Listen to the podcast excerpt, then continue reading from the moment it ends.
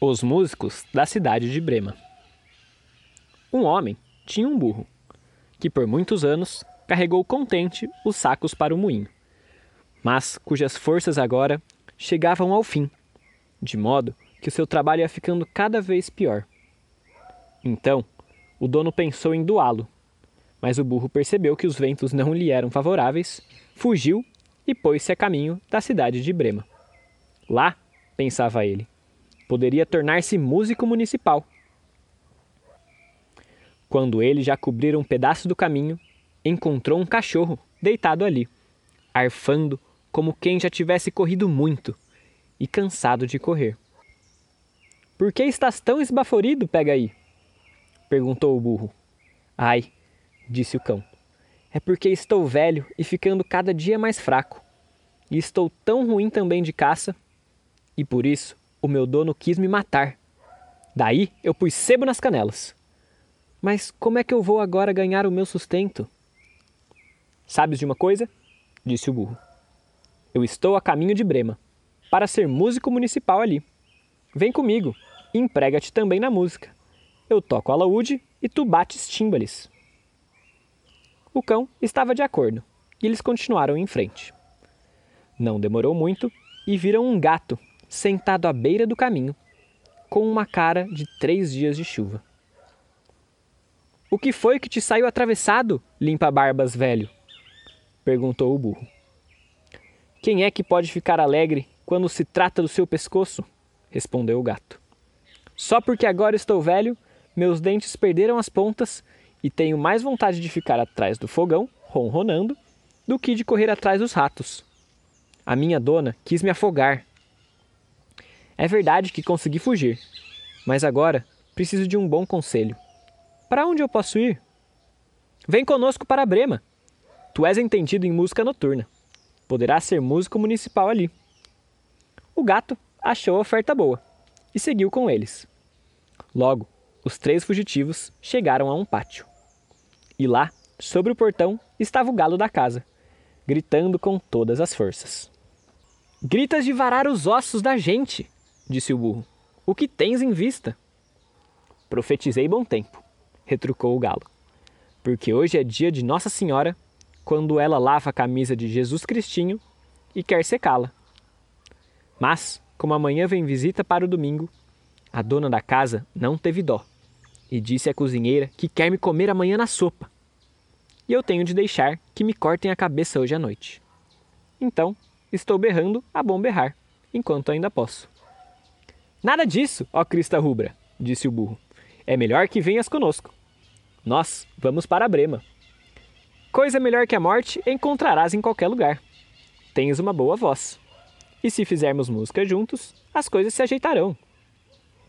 O galo gostou da ideia. E os quatro puseram-se a caminho juntos. Porém, não conseguindo chegar à cidade de Brema num só dia, eles resolveram pernoitar num bosque onde chegaram ao anoitecer. O burro e o cão deitaram-se debaixo de uma grande árvore. O gato e o galo acomodaram-se nos galhos. Mas o galo voou até o galho mais alto, no cume, onde era mais seguro. Antes de adormecer, ele olhou mais uma vez para todos os pontos cardeais. E aí, pareceu-lhe ver ao longe uma centelha brilhando. E gritou, avisando aos companheiros de que bem perto devia haver uma casa, porque ele vira uma luz. Falou o burro. Então devemos nos levantar e ir até lá, porque aqui a hospedagem não é das melhores. O cachorro opinou que um par de ossos com alguma carne presa neles também lhe fariam bem. Eles partiram a caminho, na direção de onde vinha a luz. E logo viram-na clarear e brilhar cada vez mais, ficando cada vez maior, até que eles chegaram a uma bem iluminada casa de bandidos. O burro, sendo maior, aproximou-se da janela e espiou para dentro. O que está vendo pelo gris? perguntou o galo. O que eu vejo? respondeu o burro. Vejo uma mesa posta com boas comidas e bebidas, e os ladrões sentados em volta, regalando-se bem. Está aí uma coisa boa para nós, disse o galo. Se estivéssemos lá, disse o burro. Então, os bichos começaram a se aconselhar sobre o que fazer para enxotar os bandidos dali. E finalmente encontraram um meio. O burro deveria colocar as patas dianteiras na janela. O cão pularia nas costas do burro, o gato subiria no cachorro e, por último, o galo voaria e se encarrapitaria na cabeça do gato. Assim que isto foi feito, os quatro, a um sinal, começaram todos juntos a fazer a sua música. O burro zurrava, o cão latia, o gato miava e o galo cocoricava. E aí eles se precipitaram para dentro da casa, estilhaçando as vidraças com um grande alariado. Aquele berreiro infernal fez que os bandidos pularam para o ar de susto, pensando que era um fantasma que invadia a casa, e fugiram apavorados para dentro do mato. E então, os quatro companheiros sentaram-se à mesa, aproveitando tudo que sobrara, e comeram como se tivessem de passar fome por quatro semanas. Quando os quatro musicistas terminaram, apagaram a luz e procuraram um lugar para dormir. Cada um segundo a sua natureza e conforto. O burro deitou-se sobre o esterco, o cão junto à porta, o gato no fogão, na cinza quentinha. E o galo pousou no poleiro das galinhas. E como estavam cansados da longa caminhada, os quatro adormeceram logo.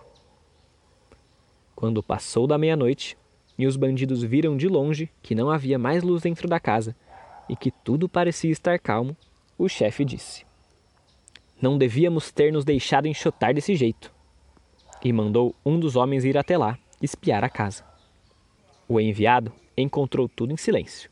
Entrou na cozinha para acender uma luz vendo os olhos do gato faiscando no escuro, pensou que fossem carvões em brasa.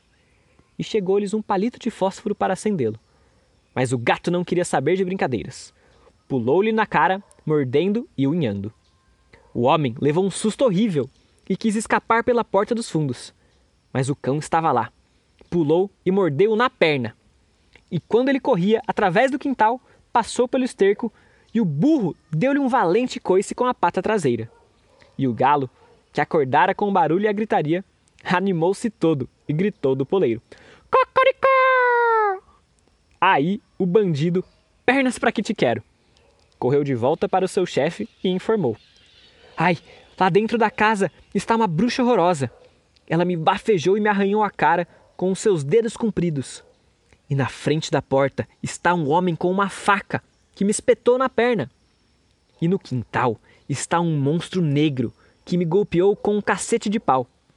E lá, em cima do telhado, está um juiz que gritou: Tragam-me daqui! Tragam-me daqui o patife! Aí eu tratei de me escafeder depressa.